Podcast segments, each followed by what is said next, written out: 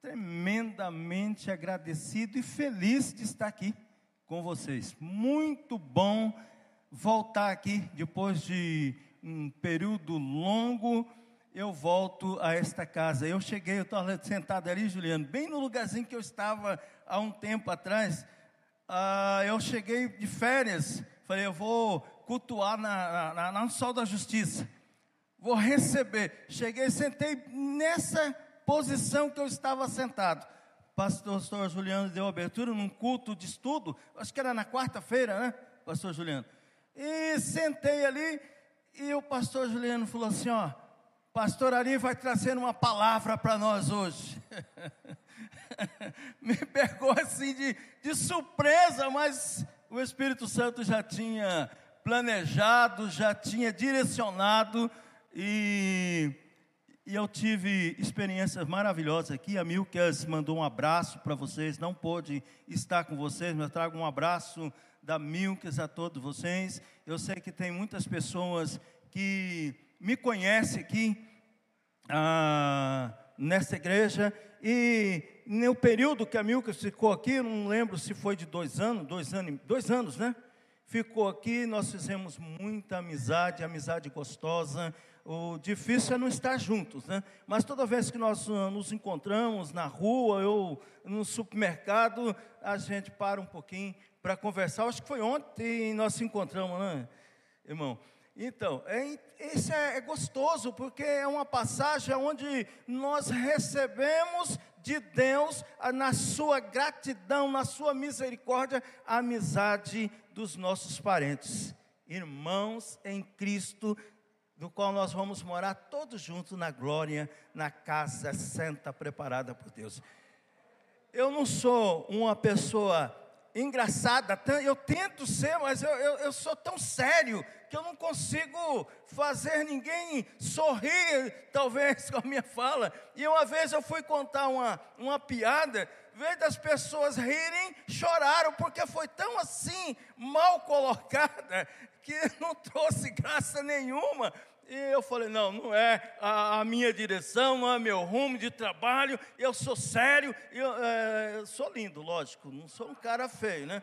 Mas o semblante parece que é sério, é, e não expressa tanto, né? Mas a, a graça de Deus nos tem levantado e nos trazido para a sua glória e na sua misericórdia. Eu estou há 22 anos como pastor e agora como pastor da Igreja Batista em Vila Carlota, 33 anos de centenário do povo. Nós ficamos 33 anos entre membresia e pastorados, ali com o pastor é, Uberlan, pastor Madoval, são amiguíssimos em Cristo, e servimos ali. Eu tive uma experiência também aqui nessa igreja muito maravilhosa no tempo que a Milcas estava trabalhando aqui. Eu fui chamado para trabalhar com casais na igreja Batista Centenária, onde eu era membro, fui para o seminário e me chamaram de volta para trabalhar com famílias. E eu, no meu ver, eu estava fazendo um trabalho excelente ali em frente aos casais da igreja, aos jovens casais. Nós tínhamos uma sala de escola bíblica é, maravilhosa, com bastante casais, jovens casais. De repente, o pastor presidente, o pastor Mandoval, me chama e fala: Olha, Deus me mandou em sonho colocar você como administrador. E eu fiquei confuso com aquilo e falei: não, eu não fui chamado para trabalhar com cimento, com tijolos, com ferro, com paredes. Eu não fui chamado para trabalhar com papéis. Eu fui chamado para trabalhar com vidas. Senhor, eu não estou entendendo o que, que o Senhor quer de mim. E eu vim trazer um, algo que a Milka tinha esquecido aqui, e eu era a minha folga, e eu, um sol tremendo de quente. E eu vim a pé da minha casa, eu moro aqui no fundo, no condomínio, acho que é três, quatro quadras aqui da igreja. Eu falei, eu vou a pé. E vim, e na, no caminho, sabe, aquela coisa assim que você estava não entendendo o que estava acontecendo. Eu perguntei para Deus, o que, que o Senhor quer de mim? Eu estava pensando que Deus ia falar: Ah, eu quero que você assuma esse trabalho administrativo da igreja e realize com excelência esse trabalho. Eu esperava isso de Deus. Sabe o que Deus falou para mim? Eu quero mais palavra e mais oração. Aí eu falei, então tá bom, senhor, está respondido, porque a igreja é tua, quem administra é o senhor, não sou eu. Se o senhor me quer, quer mais palavra, mais oração, é, é eu entendi que Deus estava dizendo para mim: não, assume lá, você é só vaso. Eu só quero te usar como vaso e mais nada, não importa qual função que você esteja, você é um vaso chamado, escolhido nas minhas mãos, só isso. E todas as vezes que eu passo aqui, pastor Juliano, à frente da igreja, vem em memória o que Deus falou. Então é uma referência, essa placa é uma referência de lembrança do que Deus falou. O tema maturidade. Oh, meu querido, dá licença, eu vou deixar dar um abraço nesse querido. Não pode, mas eu vou dar, assim mesmo. que bom te ver, rapaz. Ah, quebrei o protocolo aqui, desculpa, queridos.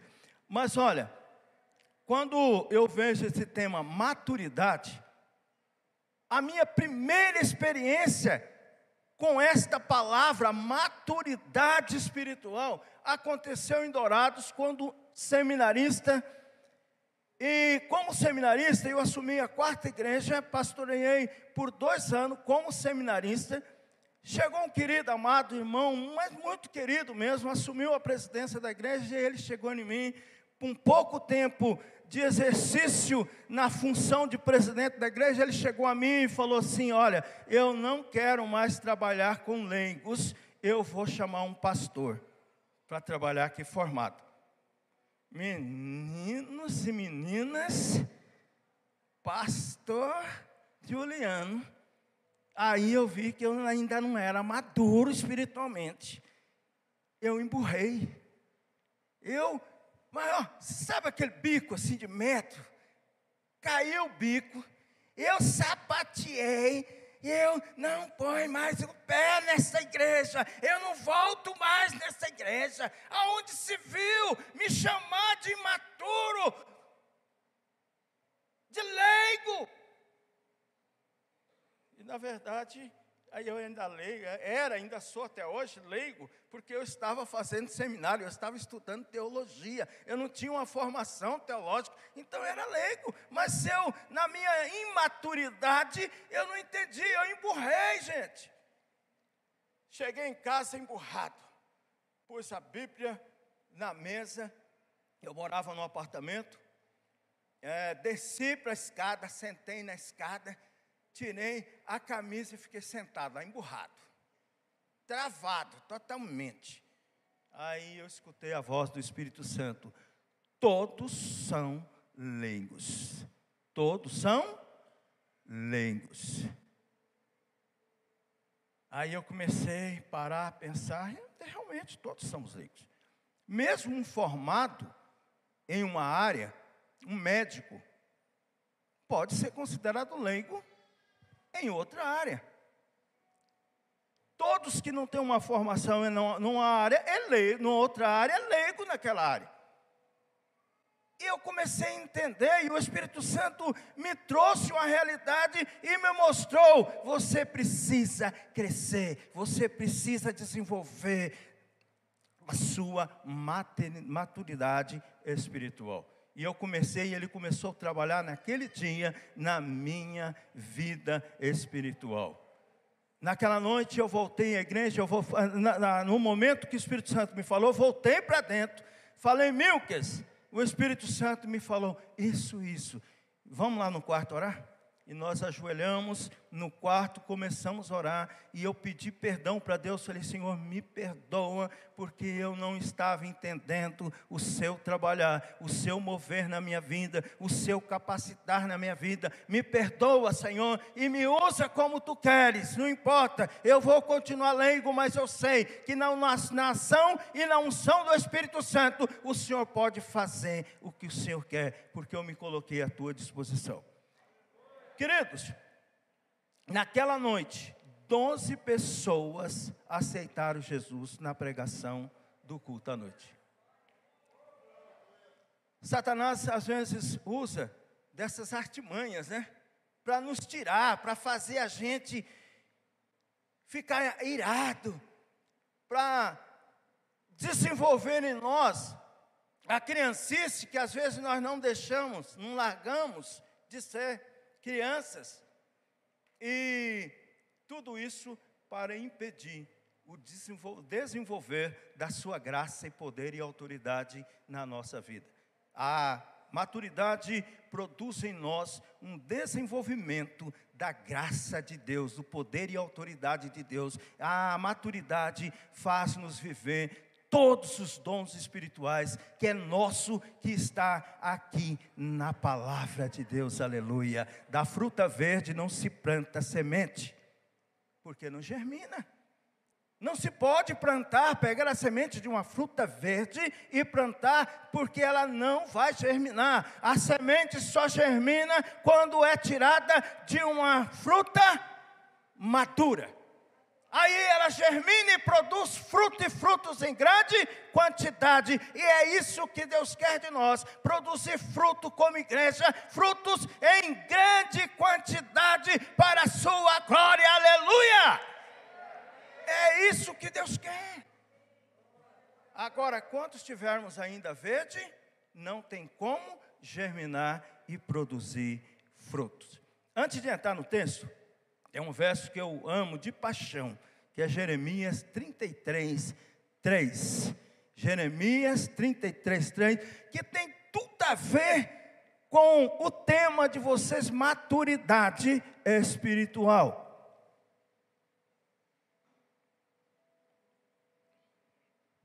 Que diz a palavra: clama a mim e responder-te-ei, anunciar-te-ei coisas grandes e ocultas que não.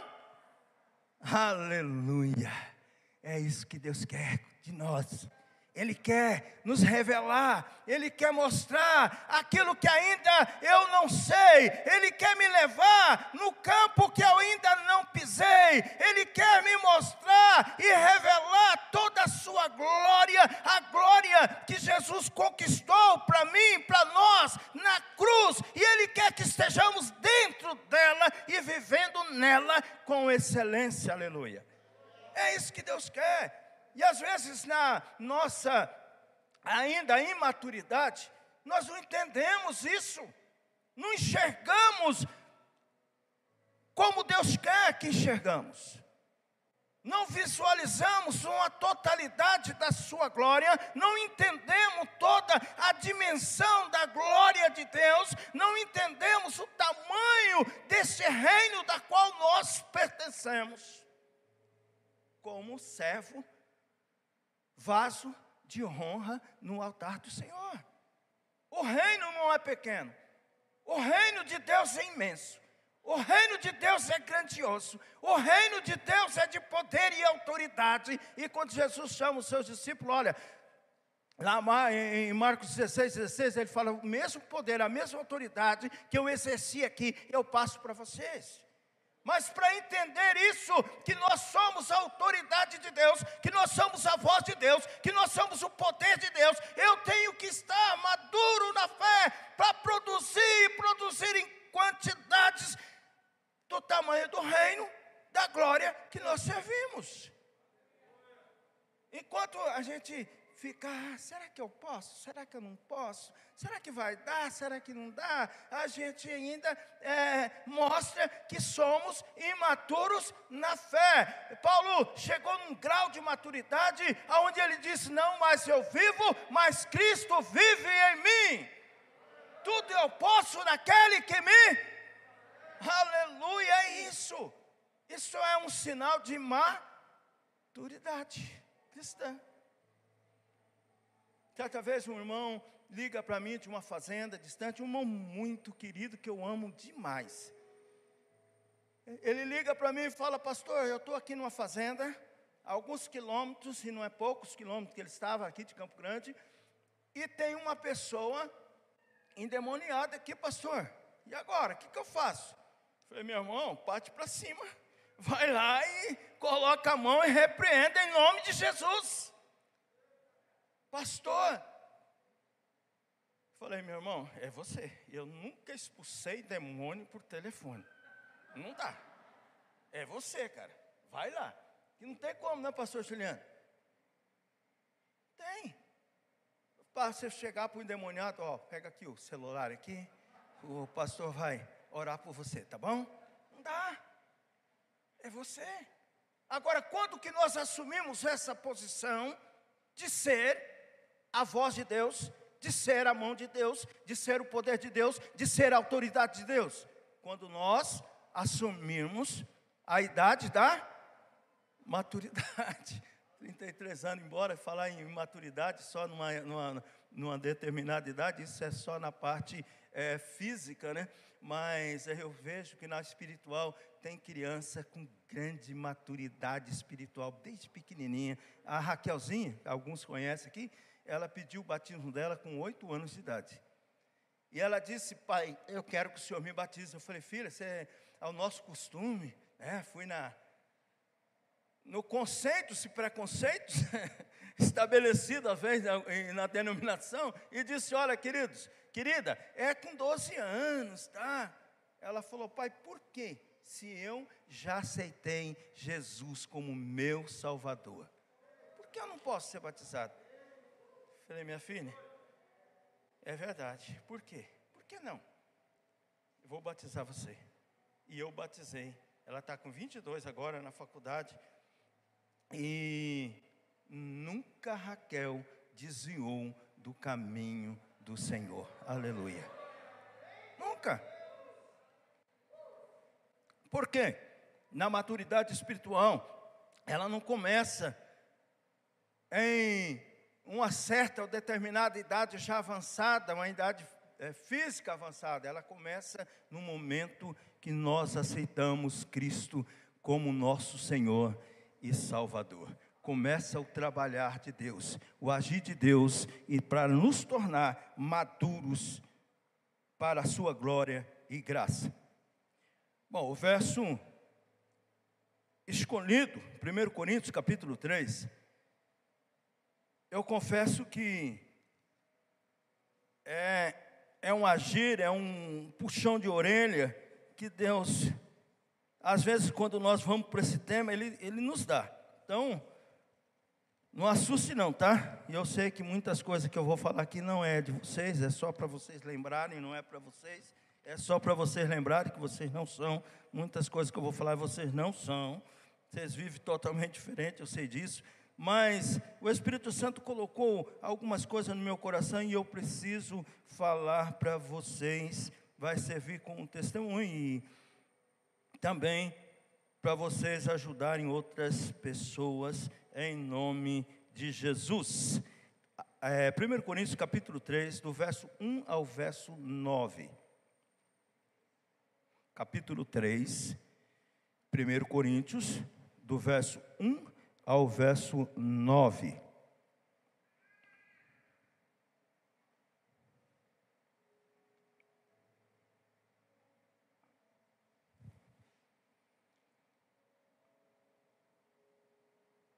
Amém? Todos têm? Eu, porém, irmãos, não vos pude falar como a espirituais, e sim como a carnais, como a crianças em Cristo. Leite vos dei a beber, não vos dei alimento sólido, porque ainda não podeis suportá-lo. Nem ainda agora podeis, porque ainda sois carnais. Portanto, havendo entre vós ciúmes, contendas, não é assim que sois carnais e andais segundo a homens? Quando, pois, alguém diz, eu sou de Paulo, outro, eu sou de Apolo, não é evidente que andais segundo aos homens? Quem é Apolo? Quem é Paulo? Servos por meio de quem crestes, isso conforme ao Senhor concedeu a cada um. Eu plantei, Apolo regou, mas o crescimento veio de Deus, de modo que nem o que planta e alguma é alguma coisa, nem o que rega, mas Deus que dá o crescimento. Ora, o que planta e o que rega são um, e cada um receberá o seu galadão segundo o seu próprio trabalho, porque Deus, porque de Deus somos cooperadores, lavoura de Deus, edifício de Deus sois vós, aleluia. Pai, muito obrigado pela tua palavra e nos usa e nos dê discernimento para entendermos, ó oh Pai, qual a boa, perfeita e agradável vontade do Senhor. Amém. Glória a Deus, aleluia. Essa igreja de Coríntios, ela foi fundada na segunda viagem missionária de Paulo. Paulo, nação de Deus, na direção do Espírito Santo, e com todo o seu disponibilizar a Deus, que começa lá na, na, no, na estrada de Damasco, quando ele tem um encontro verdadeiro com Jesus, e é cheio, tomado pela unção do Espírito Santo, ele começa a fazer a obra da qual é, de, Jesus já tinha designado.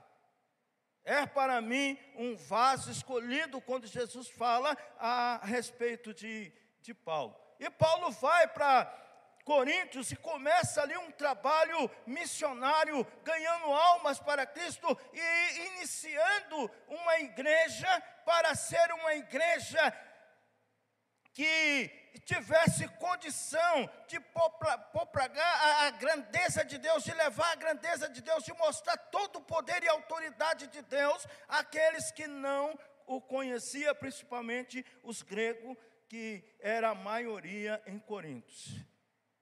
E Paulo começa esse trabalho com esse propósito de fazer que a igreja proclame a grandeza de Deus, a, a, o teor da palavra, a autoridade da palavra, como ela é, e depois se ausenta e chega Apolo, um judeu, muito instruído na palavra, eloquente em fala, e congrega ali, talvez pastoreando, ensinando, mas de repente aquele grupo começa a identificar com o seu jeito de ser, e outro se identificando com o jeito de ser do missionário Paulo.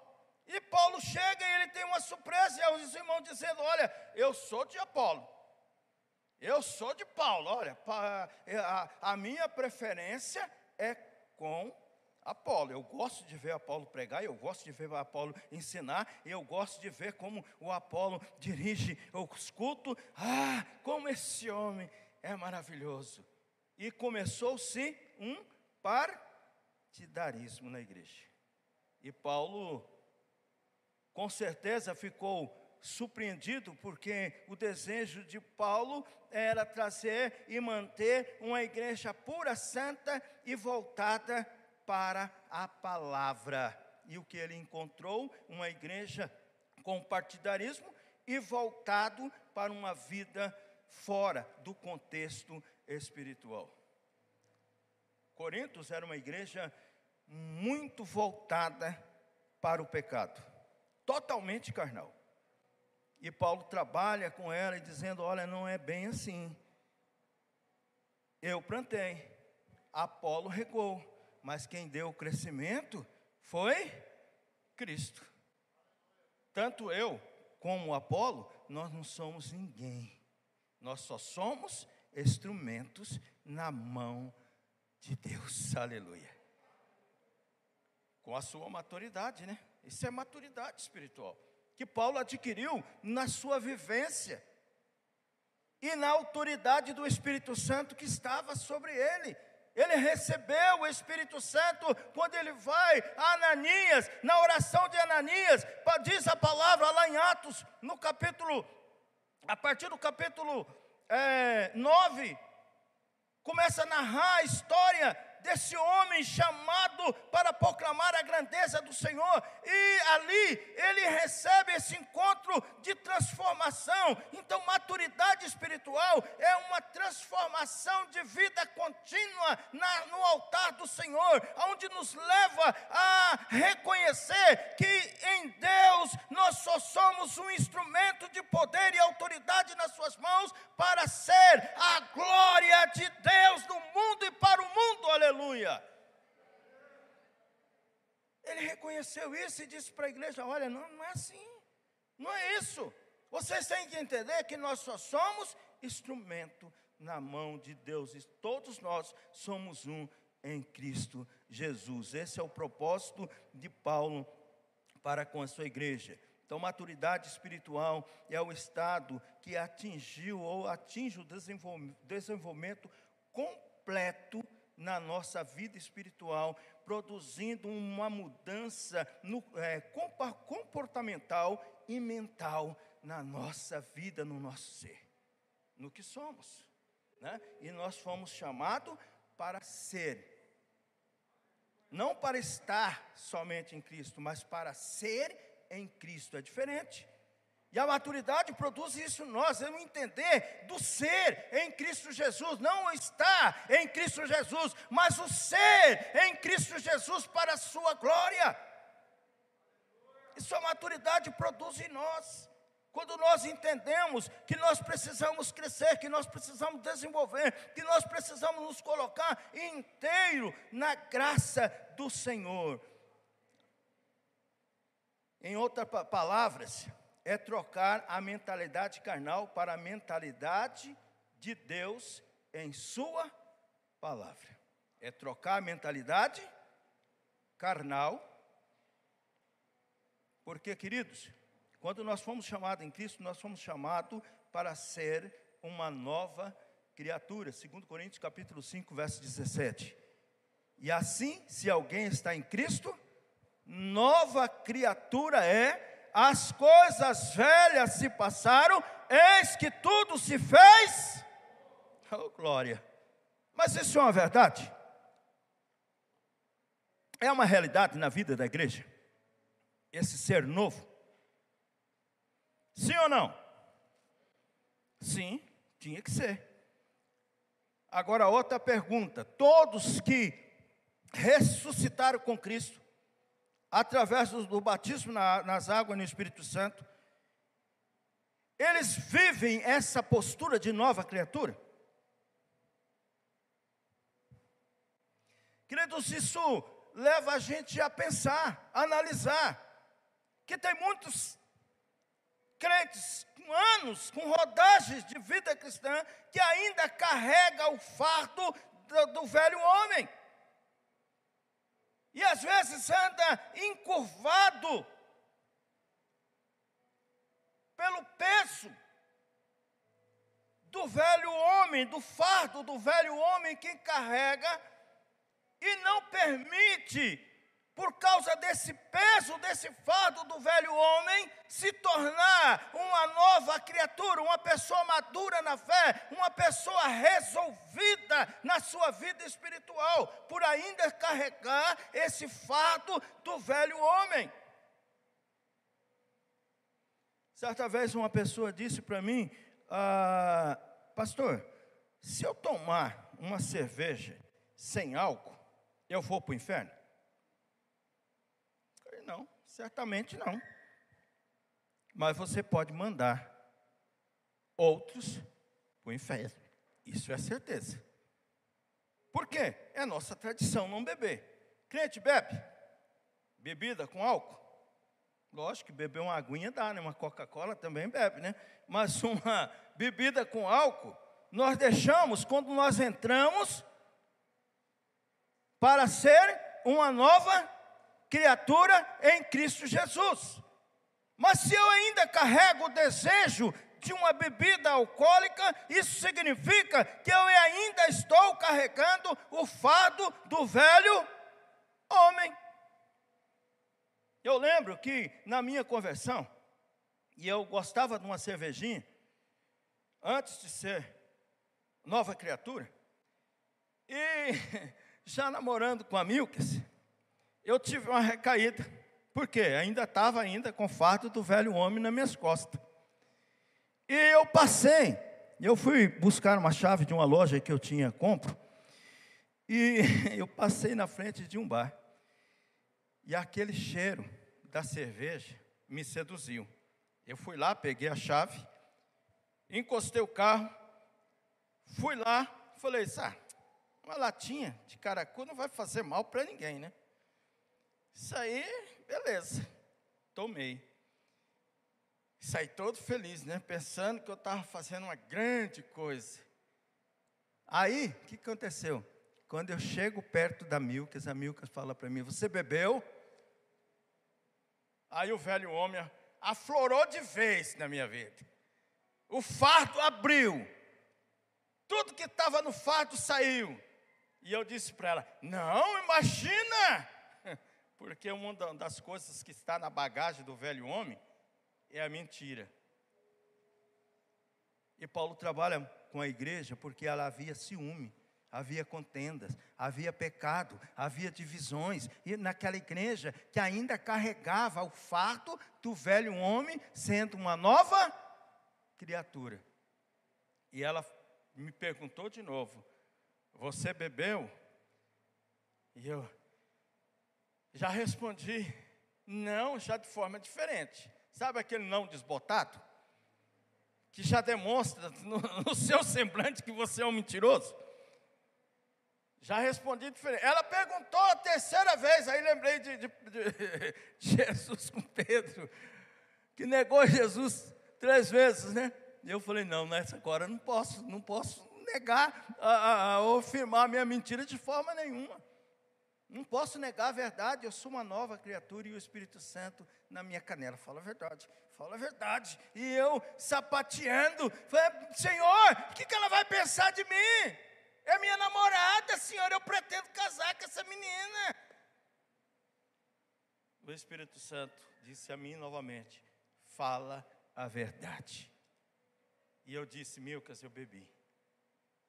Ela falou para mim só uma coisa você sabe que você não pode fazer mais isto. Nada mais. Não comentou mais nada comigo. Mas, gente, o Espírito Santo, naquela noite de culto, era uma noite de culto de quarta-feira de estudo da palavra, parece que o pastor Mandoval só estava falando para mim, sabe, que eu quis virar uma tartaruga desejei ardentemente no meu coração ser uma tartaruga, né? Que tartaruga esconde o seu rosto, a sua, a sua cara, ela entra por casco. Eu desejei isso. E ali o Espírito Santo falou comigo: você precisa deixar esse fardo do velho homem que você ainda está carregando. Começou ali, há 35 anos, um renovo na minha vida. Começou um trabalhar do Espírito Santo na minha vida naquele momento. Eu fui chamado para o ministério com 22 anos. Corri 20. E fui para o ministério e larguei tudo que eu tinha conquistado até aquele momento. Eu era concursado da Enersul no estado. Ganhava, na época que eu fui para o seminário, acima de 10 salários mínimos, que era um monstro de um salário, com regalias na empresa, né? com conquista do tempo que eu tinha trabalhado. E o Espírito Santo falou para mim: larga tudo por que, que eu estou dizendo isso, querido? Porque é necessário entrar no esquema de Deus, ou nesse tema chamado maturidade espiritual. Maturidade espiritual é você crescer na fé, é crescer na graça, é crescer no poder e na autoridade do Espírito Santo para você dizer, principalmente para você mesmo: não, eu não sou, não pertenço mais a esta situação. Não, eu não pertenço mais a esse mundo. Agora eu sou do reino da glória de Deus. Eu fui chamado para produzir frutos e frutos em grande quantidade, e tudo isso pertencia ao meu passado. No meu presente é só glória de Deus, porque acima do meu nome está o nome de Jesus, aleluia. É isso que Deus deseja, quando Ele fala lá em Jeremias 33, dizendo: Olha, eu quero que revelar a vocês aquilo que vocês ainda não entenderam, não buscaram e não sabe que existe, eu quero levar vocês a mais do que vocês pensam. E até, mesmo desejo. Que às vezes a gente acomoda, né? na nossa vida espiritual e nosso desejo, às vezes, é só vir aqui o culto, é, ministrar um estudo, ou vir aqui pegar um instrumento e tocar. Esse é somente o nosso desejo, mas não para aí. Deus não quer somente isso, Deus quer muito mais do que isso para nós, principalmente ganhar almas e almas em grande quantidade. Essa é a visão, esse é o propósito. Esse foi o único propósito de Deus vir descer através do Filho aqui e ser um conosco para produzir em nós essa condição de ser maduro para produzir frutos e frutos em grande quantidade. Esse foi o único propósito de Jesus em amor descer aqui, gente. Não tem outro propósito. O propósito principal de Jesus é trazer para nós essa maturidade, porque Ele tem urgência, necessidade de sermos um vaso totalmente inteiro no seu altar para produzir. Foi para isso que Jesus veio. Né? E o versículo que mostra muito claro isso e mostra a urgência de, de nós nos tornarmos maduros para produzir frutos que germine e produza mais frutos. É João 3,16. Que todos sabem de cor, não sabe? É o principal versículo da Bíblia. Porque Deus amou o mundo de tal maneira que deu o seu único filho, o seu filho unigênito, para o quê? Mas tenha Oh glória, aleluia! Quando eu entender que eu sou agente de vida eterna, significa que eu cheguei na maturidade espiritual, que eu estou vivendo a minha maturidade espiritual, eu já estou pronto para ser plantado, germinar e produzir frutos para a glória de Deus, para cumprir o propósito que Deus me chamou, para cumprir o propósito da qual Ele veio e viveu aqui nesta terra e produziu milagres e milagres em quantidade. Tanto é que João chega lá no seu último capítulo dizendo: ó, se fosse escrever tudo que Jesus fez, não tinha livro que coubesse, de tanto que ele fez. E eu creio, queridos, que na nossa maturidade, nós vamos produzir e produzir muito para a glória de Deus. Aleluia. Sabe, maturidade leva você a preocupar com a sua cadeira, com a sua poltrona, com a sua longarina, do lado direito, do lado esquerdo, da qual você está. Isso é maturidade espiritual. Né? Quando eu sento na, na, na minha cadeira, aqui vocês usam a cadeira, confortável, gostosa, eu olho do lado, ela está vazia, e eu tenho que me preocupar. A maturidade me leva a preocupar. Puxa, essa cadeira aqui deveria estar ocupada, ela não pode continuar vazia, ela tem que estar ocupada. Ela não foi compra para ficar vazia, ela foi compra para ser usada. E eu sou responsável para que ela esteja ocupada no próximo culto. Isso é maturidade. E eu tenho falado muito lá na igreja. Nós somos uma igreja pequena ainda. E eu tenho dito para isso. Eu tenho dito isso. Gente, esses bancos vazios é responsabilidade minha, mas também é sua. A maturidade nos faz assumir responsabilidade de reino. Porque Deus nos chamou para isso, para assumir uma responsabilidade. E Ele nos colocou para ser responsável pelo reino da Sua glória aqui na terra. Foi para isso, né? Chega de criancice, né? De, de emburrar. Olha, eu não vou no culto porque o pastor Juliano olhou meio estranho comigo. Para mim, e eu não vou mais. Isso aqui não tem, né? De jeito nenhum, não tem aqui nessa igreja. Queridos, Quantas pessoas e quantas vezes eu fiz isso? Ah, o irmãozinho não falou comigo, mas também eu não preciso dele, né? Por que, que eu preciso dele? Se ele quer falar comigo, ele fala. Se ele não quiser, problema é dele, não estou nem aí com ele. Isso é um sinal de maturidade. Eu preciso dele sim, ele precisa de mim sim. E eu não posso viver dessa forma com ele. Sabe por quê? Porque lá em Hebreus capítulo 12, 14 diz: Segui a paz com todos e a santificação, sem a qual ninguém verá. Então eu não posso viver assim, na minha imaturidade, dizendo que eu não preciso do meu querido irmão, da minha querida irmã. Eu preciso sim.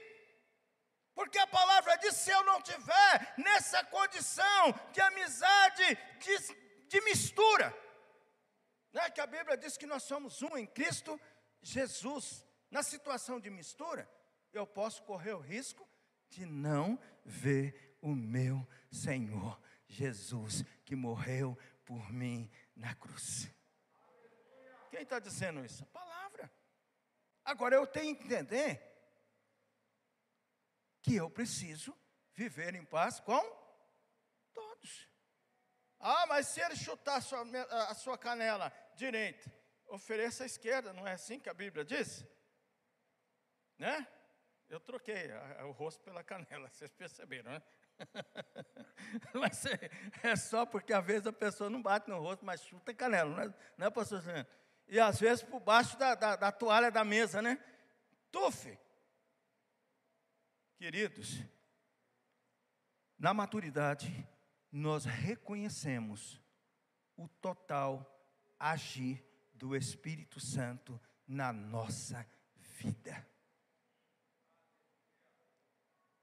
Nós entendemos a forma que Ele quer nos usar, nós entendemos o propósito da nossa existência nesse reino. Nós entendemos na maturidade que o velho homem não pode mais fazer parte da nossa vida.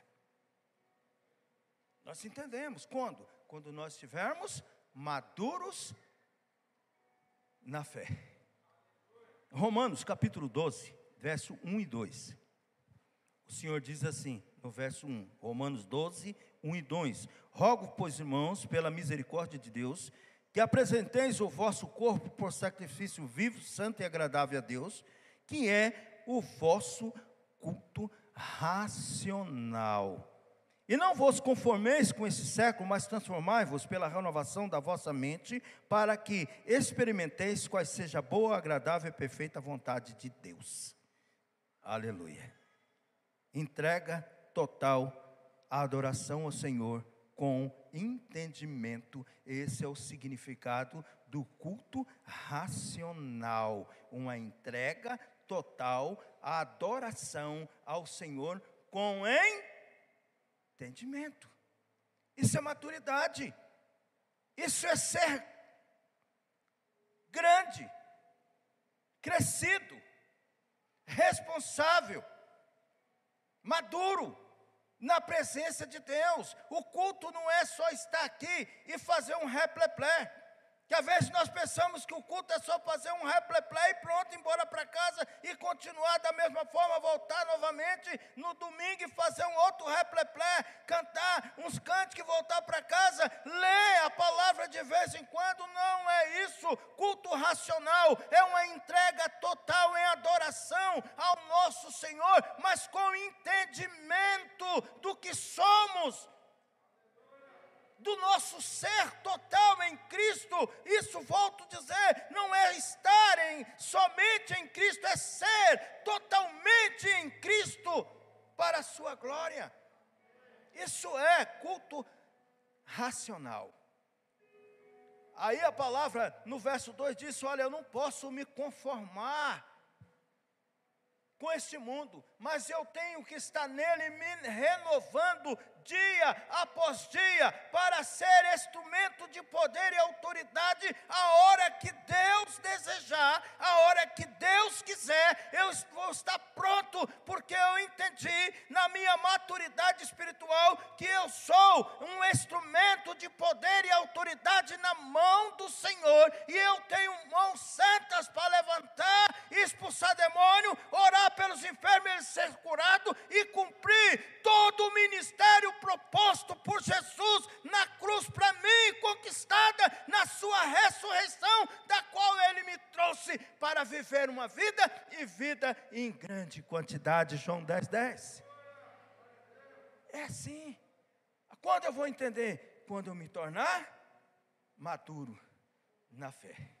Eu vou entender que eu faço parte de um grupo que foi chamado, que foi lavado e remido pelo sangue de Jesus Cristo para boa obra. Aleluia. Glória a Deus. Hebreus 12, 14. Eu quero voltar somente na frase santificação, sem a qual ninguém verá o Senhor. Deus nos chamou para crescer, progredir e prosperar para a sua glória. Aleluia. Santificação é um processo contínuo na nossa vida. Fala para o seu irmão do lado: santificação é um processo contínuo na nossa vida espiritual. Querido, o que, que essa palavra nos diz? Que Deus me chamou para ser melhor amanhã do que eu fui hoje. Eu fui bom hoje, mas amanhã eu tenho que ser melhor. Isso é um processo contínuo de vida no altar do Senhor. Eu não fui chamado, nós não fomos chamados como cristão, como servo do Senhor, para ficar sentado à beira do caminho. Não fomos chamados para isso. Nós fomos chamados para entrar no caminho, embora seja estreito, como a Bíblia diz, mas que é um caminho de glória, é de luta, mas de glória, é de dificuldade, mas de glória. Vou passar, eu vou ter que transpor barreira, derrubar muros, mas é um caminho de glória, porque é o caminho de verdade e verdade absoluta na nossa vida, na nossa fé e no nosso crer que é Cristo Jesus. Eu sou o caminho, a verdade e a vida. Ele é a única verdade absoluta. E eu entrei nele, nesta verdade, como uma verdade na minha vida, por isso eu não posso ficar parado no meio do caminho, eu não posso sentar à beira do caminho, eu tenho que avançar rumo à glória e produzir com qualidade uma vida que leva outras vidas a querer a vida que eu vivo. é difícil, né? É fácil isso? Não é fácil. É difícil. Por isso Jesus falou: tenha bom ânimo. Vocês vão ter aflição. Vocês vão passar por dificuldade, mas tenha bom ânimo, porque eu já venci. Aleluia. E quando eu entendo na minha vida plena, em maturidade, quando eu já me encontro maduro, eu entendo isso, que eu não posso parar, eu tenho que progredir, eu tenho que avançar. Pensa na santificação como uma escada que você tem que subir todo dia um degrau e ainda subir dando glória a Deus. Não importa a dificuldade, não importa a barreira, você tem que avançar. Né? Tem um cântico que diz: se o mar não se abrir, o que, que acontece? Por cima das águas. É bem assim. Na nossa vida espiritual é bem assim. Deus nos faz caminhar, não importa a dificuldade, não importa a situação. Eu tenho que entender na minha maturidade espiritual que fé, na fé, eu, Ele vai me levar a entrar no caminho e não parar, não importar com a circunstância, não importar com a dificuldade, não importar com cara feia, não importar com mais nada, mas só com o propósito da qual eu fui chamado. Isso é maturidade espiritual, é vencer vencer obstáculo, é derrubar muros para conquistar a boa conquista em Cristo Jesus. É desta forma que Deus nos chama, querido, como igreja. Então Deus nos chamou para uma vida de constante evolução. Todo dia eu tenho que ser amanhã melhor do que estou sendo hoje. Eu tenho que colocar isso na minha mente, no meu coração. Eu tenho que ser melhor. Amanhã eu tenho que produzir mais. Eu ganhei um, mas amanhã eu tenho que ganhar dois. Eu ganhei dois, amanhã eu vou ganhar dois, mas depois eu tenho que ganhar três. Eu tenho que evoluir. Eu tenho que entender que para isso eu preciso entrar no plano de glória do Senhor todas as manhãs. Eu não posso ausentar dessa responsabilidade, da qual eu fui chamado, eu tenho que evoluir, eu tenho que crescer, para chegar no fim do ano e prestar um culto racional ao Senhor, com entendimento. Senhor, olha aqui, eu esse ano eu produzi, Senhor.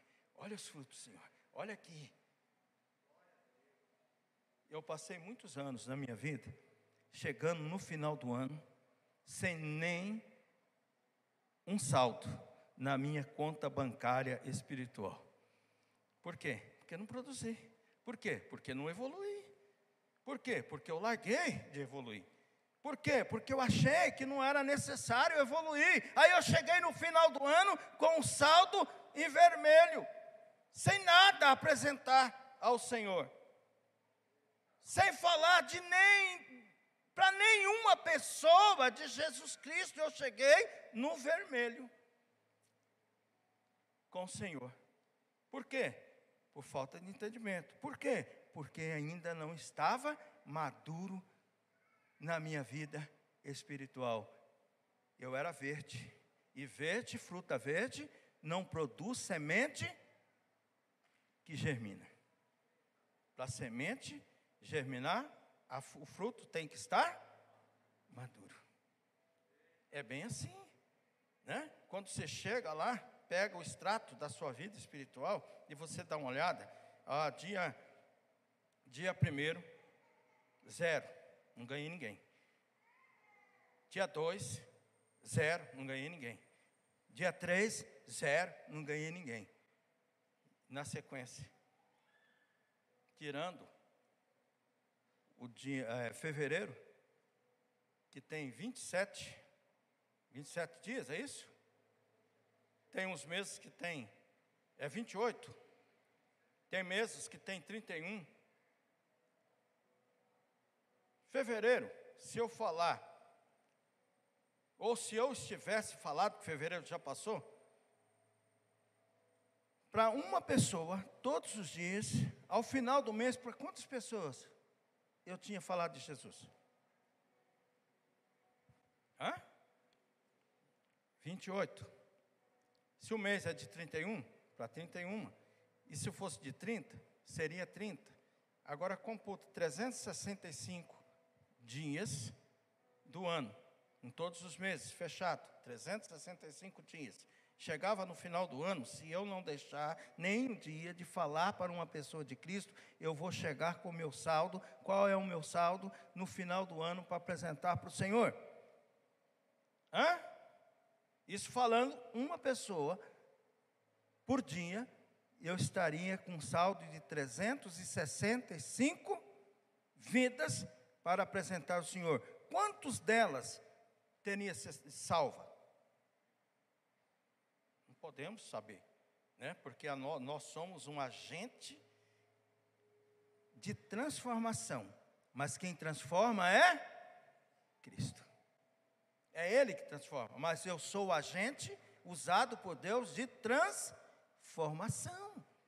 Né? Então, se nós fizermos como propósito na nossa vida madura, espiritualmente, de falar para uma pessoa, pelo menos para uma pessoa por dia, mas nós temos capacidade de falar para muito mais.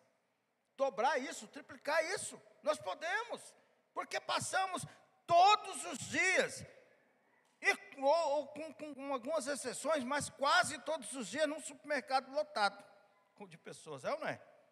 para comprar pelo menos uma coisinha, nós entramos no supermercado, nós entramos numa farmácia, nós entramos no, no nosso departamento de trabalho, que às vezes trabalhamos com várias pessoas, e não falamos. Por isso chegamos com o saldo mínimo no final do ano. Mas isso é um sinal de imaturidade. Porque uma pessoa madura, ele produz fruto e frutos em quantidade. Gente, é bem assim. É a palavra, não dá para fugir disso. É a realidade da palavra, é a realidade do contexto, da palavra e da ordem, da determinação de Deus, lá na grande comissão em Mateus, capítulo 28, verso 18, 19 e 20. Ide por todo mundo e pregai o evangelho.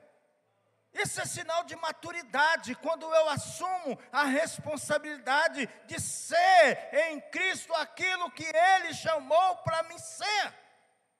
Isso é sinal de maturidade. Então Deus nos chamou para uma vida de constante evolução. Já estou terminando, tá, meu? A, só o esboço, a folha que é grande, mas o conteúdo aqui é pequeno. Assusta não. Então, lá em, em, no, no, capítulo 3, no verso 1 de 1 Coríntios, o Senhor está dizendo: Eu, porém, irmãos, não vos pude falar como a espirituais, mas assim como carnais, como criança em Cristo Jesus. Maturidade espiritual é o fruto de um coração cheio de fome e sede de Deus. Aleluia. Isso é um sinal visível de maturidade espiritual. Fome e sede de Deus, aleluia. Né? O que, que isso produz na, na, minha, na, minha, vida? Essa fome, essa sede, produz na minha vida, produz ah, um constante desejo de ler a palavra, de estar com a palavra todos os dias, sem deixar um. Isso tem que produzir, essa fome, ela tem que me fazer agir, ela tem que me fazer mover, porque quando nós estamos com fome na carne, nós corremos para a geladeira, não é? E quando abrimos a geladeira, não tem nada para saciar nossa fome. Aonde nós vamos? Nós vamos para o supermercado, nós vamos para a padaria. E se estiver fechado, nós procuramos na outra quadra. Mas nós procuramos um meio de saciar a nossa fome carnal. É ou não é? Agora, a fome espiritual. Eu tenho que correr para onde? Para saciar a minha fome, a minha sede espiritual. Primeiro para a palavra. É ela que sacia, sacia a minha sede, ela que traz a, a, o, o, o fortalecimento na minha vida quando eu trago ela para mim como um alimento sólido, poderoso na minha vida, ela me alimenta, ela me traz para a verdade do que eu sou em Cristo Jesus.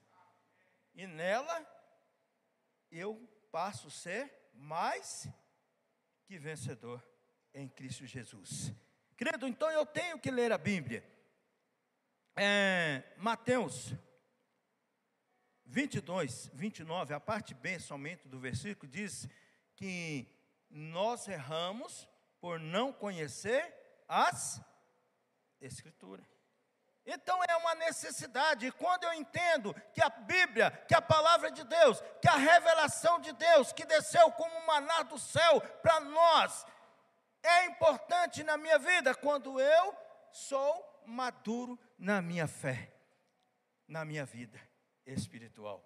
E aí eu entendo que eu não posso passar um dia sequer sem a palavra de Deus, porque ela é autoridade na minha vida e através da minha vida. Aleluia. Quando eu me encontrar maduro na fé.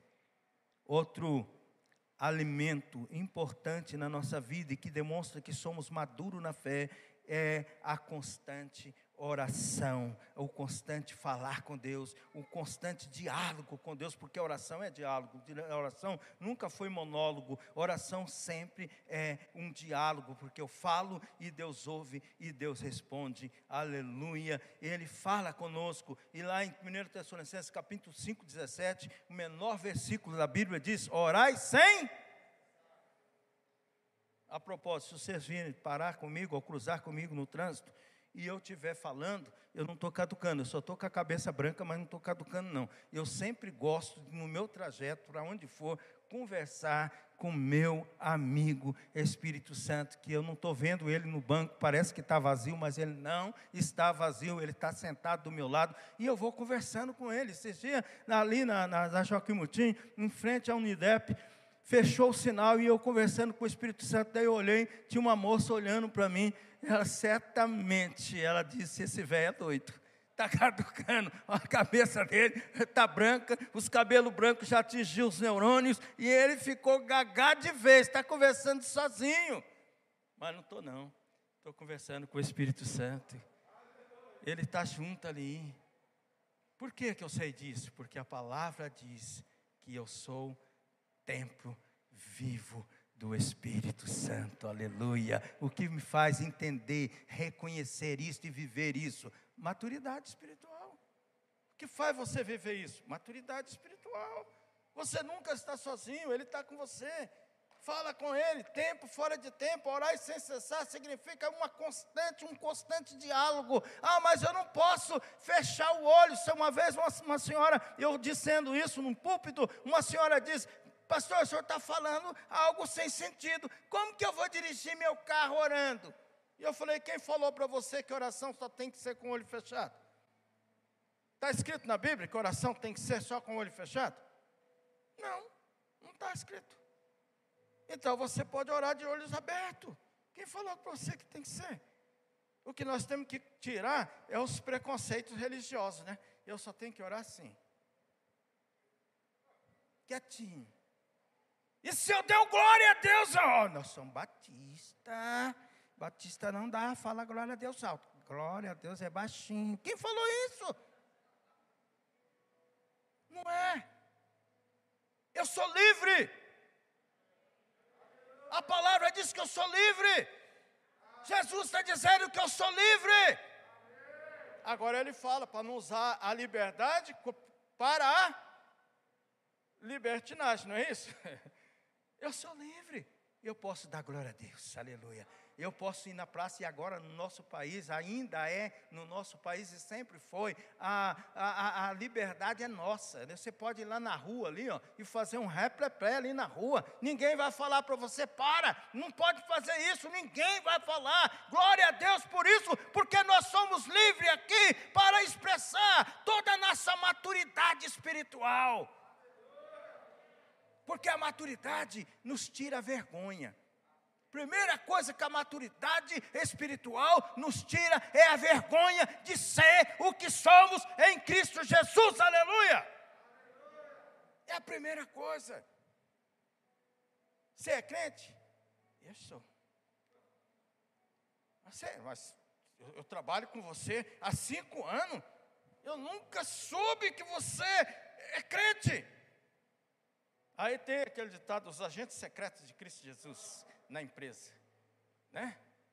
Ele é tão secreto que ninguém sabe que ele é crente. Gente, nós somos livres para dizer eu sou. Lógico que eu não, não, na minha firma eu não posso ficar falando, porque tem normas e normas. A Bíblia diz que nós temos que seguir normas. Temos que trabalhar tudo com ordem e decência. Mas eu não posso me omitir na minha responsabilidade de ser o que Cristo quer que eu seja, aonde eu estiver, aleluia! Não posso, eu tenho que falar, eu tenho que dizer quem sou, porque eu fui chamado, e quando que eu vou entender isso? Quando eu chegar ou atingir o estado de maturidade.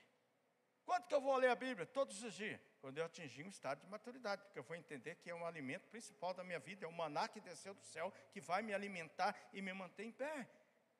Quando eu vou orar todos os dias, quando eu vou separar um tempo a sós com Deus, quando eu entender na maturidade que isso me faz crescer e me levar o oculto, o escondido, aquilo que ainda não foi revelado a mim. Queridos, maturidade é viver uma totalidade em Cristo Jesus. Maturidade é obedecer, é ser o que Deus, que o Espírito Santo falou através de Samuel, no capítulo 15, verso 22, parte B do versículo: Eis que obedecer é melhor que o sacrificar, o entender é melhor que a gordura de carneiro, aleluia. Né? Maturidade me faz obedecer os princípios, a, a, maturidade me faz viver os propósitos, a maturidade me faz andar na direção que Deus determinou que eu andasse. Isso é maturidade. Maturidade me faz obedecer à minha liderança, maturidade me faz é, obedecer à liderança do Espírito Santo numa totalidade. Não mais eu vivo, mas Cristo vive em. Isso é maturidade. E a igreja precisa, e eu posso dizer que Jesus necessita desse entendimento maduro da nossa parte como igreja santa, lavada, remida no seu sangue, para fazer grandes coisas na mão do Senhor. Concluindo, eu quero concluir com a palavra crer. Viva de acordo com o que você crê. Viva de acordo com o que você crê. Isso é maturidade que é crer? Todo mundo fala, né? Se você sair na rua hoje, agora, nesse exato momento, e parar uma pessoa ali na rua e perguntar para ela: Você crê em Deus? Dificilmente, aqui no nosso estado ou no nosso Brasil, essa pessoa vai dizer que não crê. Muito difícil. Mas o que é crer? O significado dessa palavra é muito mais do que só o falar. Crer é uma entrega total e absoluta da minha vida, do que eu sou, ao que eu creio. Ela vai muito mais além.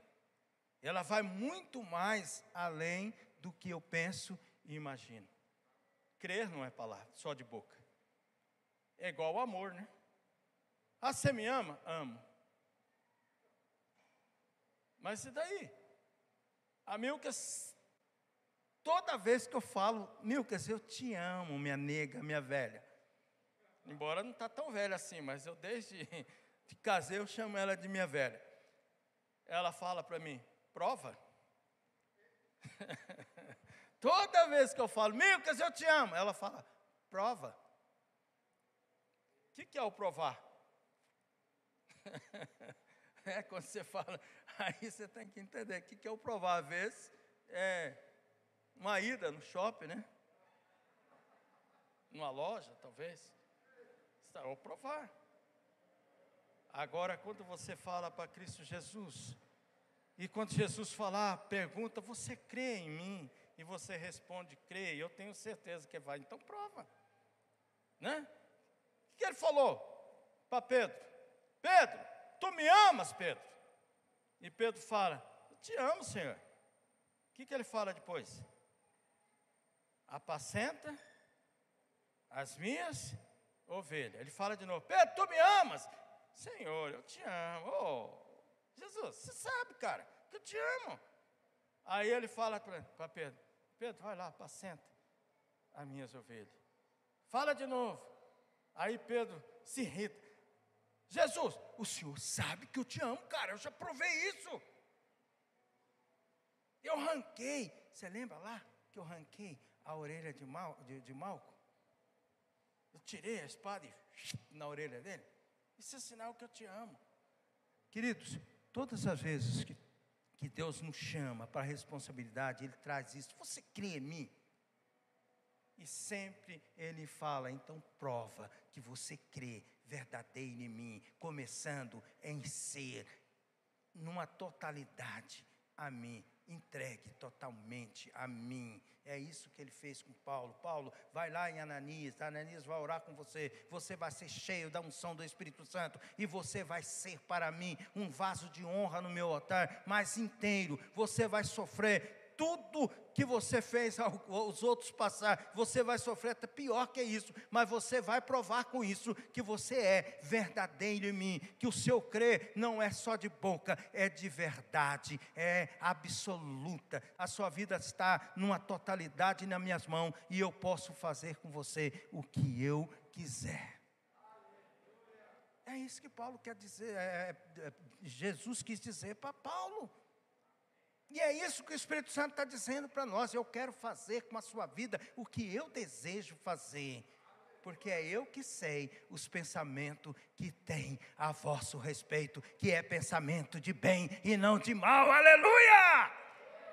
É pensamento de bem, não de mal. Eu só quero que você entre na minha presença inteiro, sem reserva sem deixar pedaços para trás, eu quero você inteiro. Tem pessoas que falam: não, Deus só quer meu coração, né?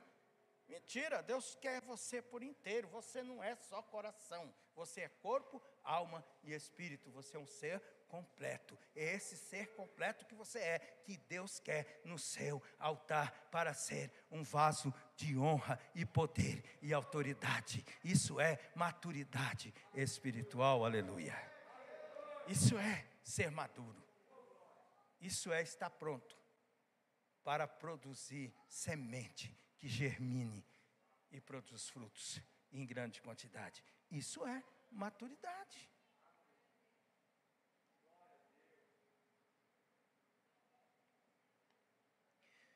Eu gostaria de encerrar orando por você. Você precisa crescer e crescer mais. Você precisa ser melhor amanhã do que você foi hoje. Foi hoje. Eu quero fazer uma pergunta, eu quero que você seja sincero. Não precisa responder para mim, não. Responda para o Espírito Santo, mas responda ficando em pé. Eu não tenho conseguido ler a palavra. Se você não consegue ler a palavra, você precisa andar. Você parou. Você está parado à beira do caminho.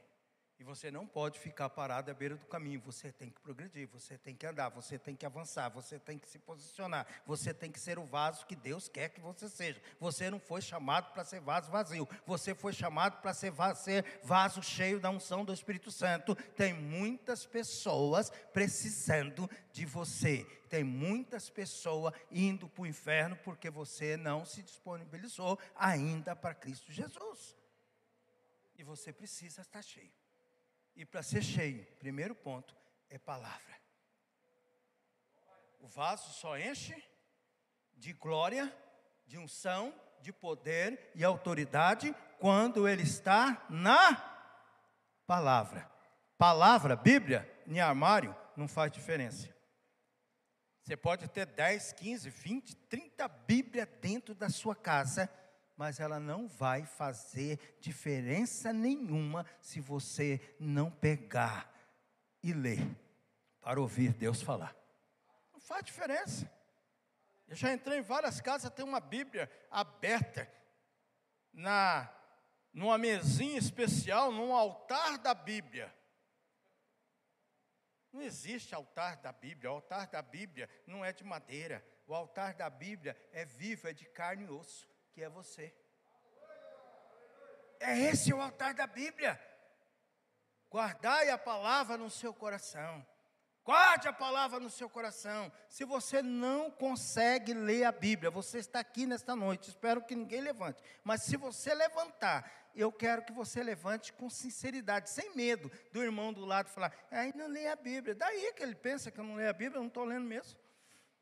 Deixa ele falar que você não lê, mas a partir de hoje ele não vai mais poder falar, porque você vai passar a ler a Bíblia todos os dias. Você vai reservar o melhor tempo do seu dia para Deus, para ler a palavra. Eu quero convidar você também para ficar em pé, que consegue falar com Deus três minutos. Mais que três minutos, mais que cinco minutos, mais que dez minutos não consegue, mais que quinze minutos não consegue, porque não tem assunto com Deus. Se a sua oração é assim, Jesus, tu sabes, amém? Você precisa ficar em pé. Você precisa vencer as barreiras que está te impedindo de conversar com seu Deus. Porque é no conversar com Deus que você vai saber a direção. É no conversar com Deus que você vai criando postura de maturidade na sua vida. Vamos ficar em pé? Você quer isso na sua vida? Você não consegue ler a Bíblia. Fique em pé. Deus quer tornar você uma pessoa cheia da unção. Aleluia, amém. Queridos, isso é sinal de maturidade. Quando eu não ouço o chamado do Espírito Santo e não dou atenção, não, acho que não tem importância, é um sinal de imaturidade. Porque maduro, ele tem sede e fome ele quer progredir, ele quer crescer, ele quer prosperar na glória do Senhor. Então ele vai dizer: Senhor, eu não estou nesse estado ainda, mas eu preciso estar, porque o Senhor me chamou para ser mais para a tua glória.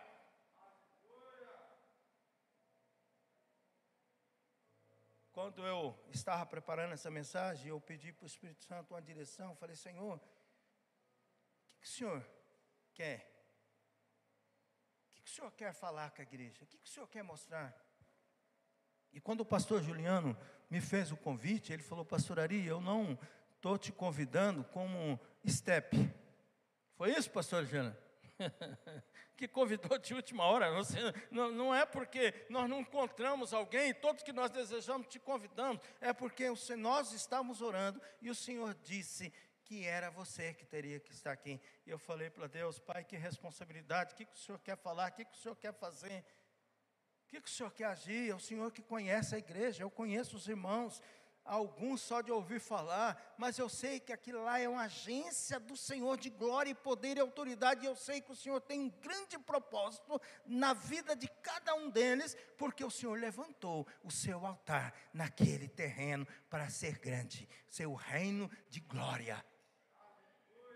Por isso eu entendo, querido, que você não pode ficar à beira do caminho, você tem que tomar uma postura. E hoje é o dia de você dizer: olha, eu quero, eu preciso, eu preciso orar mais. Eu não posso orar só 15 minutos. Eu não posso falar e não esperar Deus falar. Eu tenho que falar e esperar Deus dar a resposta. Eu tenho que ir para a palavra. Eu tenho que viver a palavra. Eu tenho que estar na palavra. Eu não posso ficar um dia sem estar na palavra, mas eu não estou conseguindo isso. E eu quero quebrar essa barreira agora, em nome de Jesus, porque eu quero ser verdadeiro em Cristo Jesus. Aleluia. Glória a Deus. Pode ficar em pé. Quem aquele que levantou primeiro, pode ficar em pé. Sem medo. Gente, eu tinha vergonha até de suviar na rua. E eu pedi um dia, Espírito Santo, tira isso de mim. Porque eu for passar a ser verdadeiro no Senhor quando eu perder a vergonha, quando eu perder o medo de ser o que o Senhor quer que eu seja. Aleluia. Pastor Juliano, vem aqui para frente. Com a autoridade da igreja, o pastor Juliano, como presidente dessa igreja, ele é autoridade em Deus na vida de vocês. Tem mais, eu sei que tem mais gente. O Espírito Santo está falando que tem mais gente que não ficou em pé, mas precisa disso. Precisa desse alimento hoje. Que precisa ficar em pé e vencer a barreira Aleluia. Glória a Deus, glória a Deus, aleluia. Queridos, isso é maturidade espiritual. que levou você ficar em pé é, é porque você hoje se propôs em ser maduro, em produzir semente verdadeira para, para o reino da glória do Senhor. Aleluia. Glória a Deus. Louvado seja o nome do Senhor. Tem mais pessoas, pastor, pastores aqui que você quer chamar, que é autoridade na vida da igreja, que você quer chamar aqui para orar em posição de mãos? Pode chamar. chamar a Claudinha aqui, minha esposa.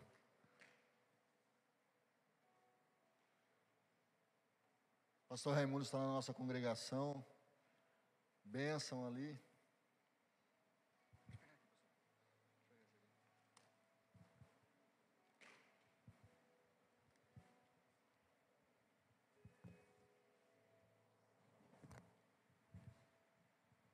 Aleluia.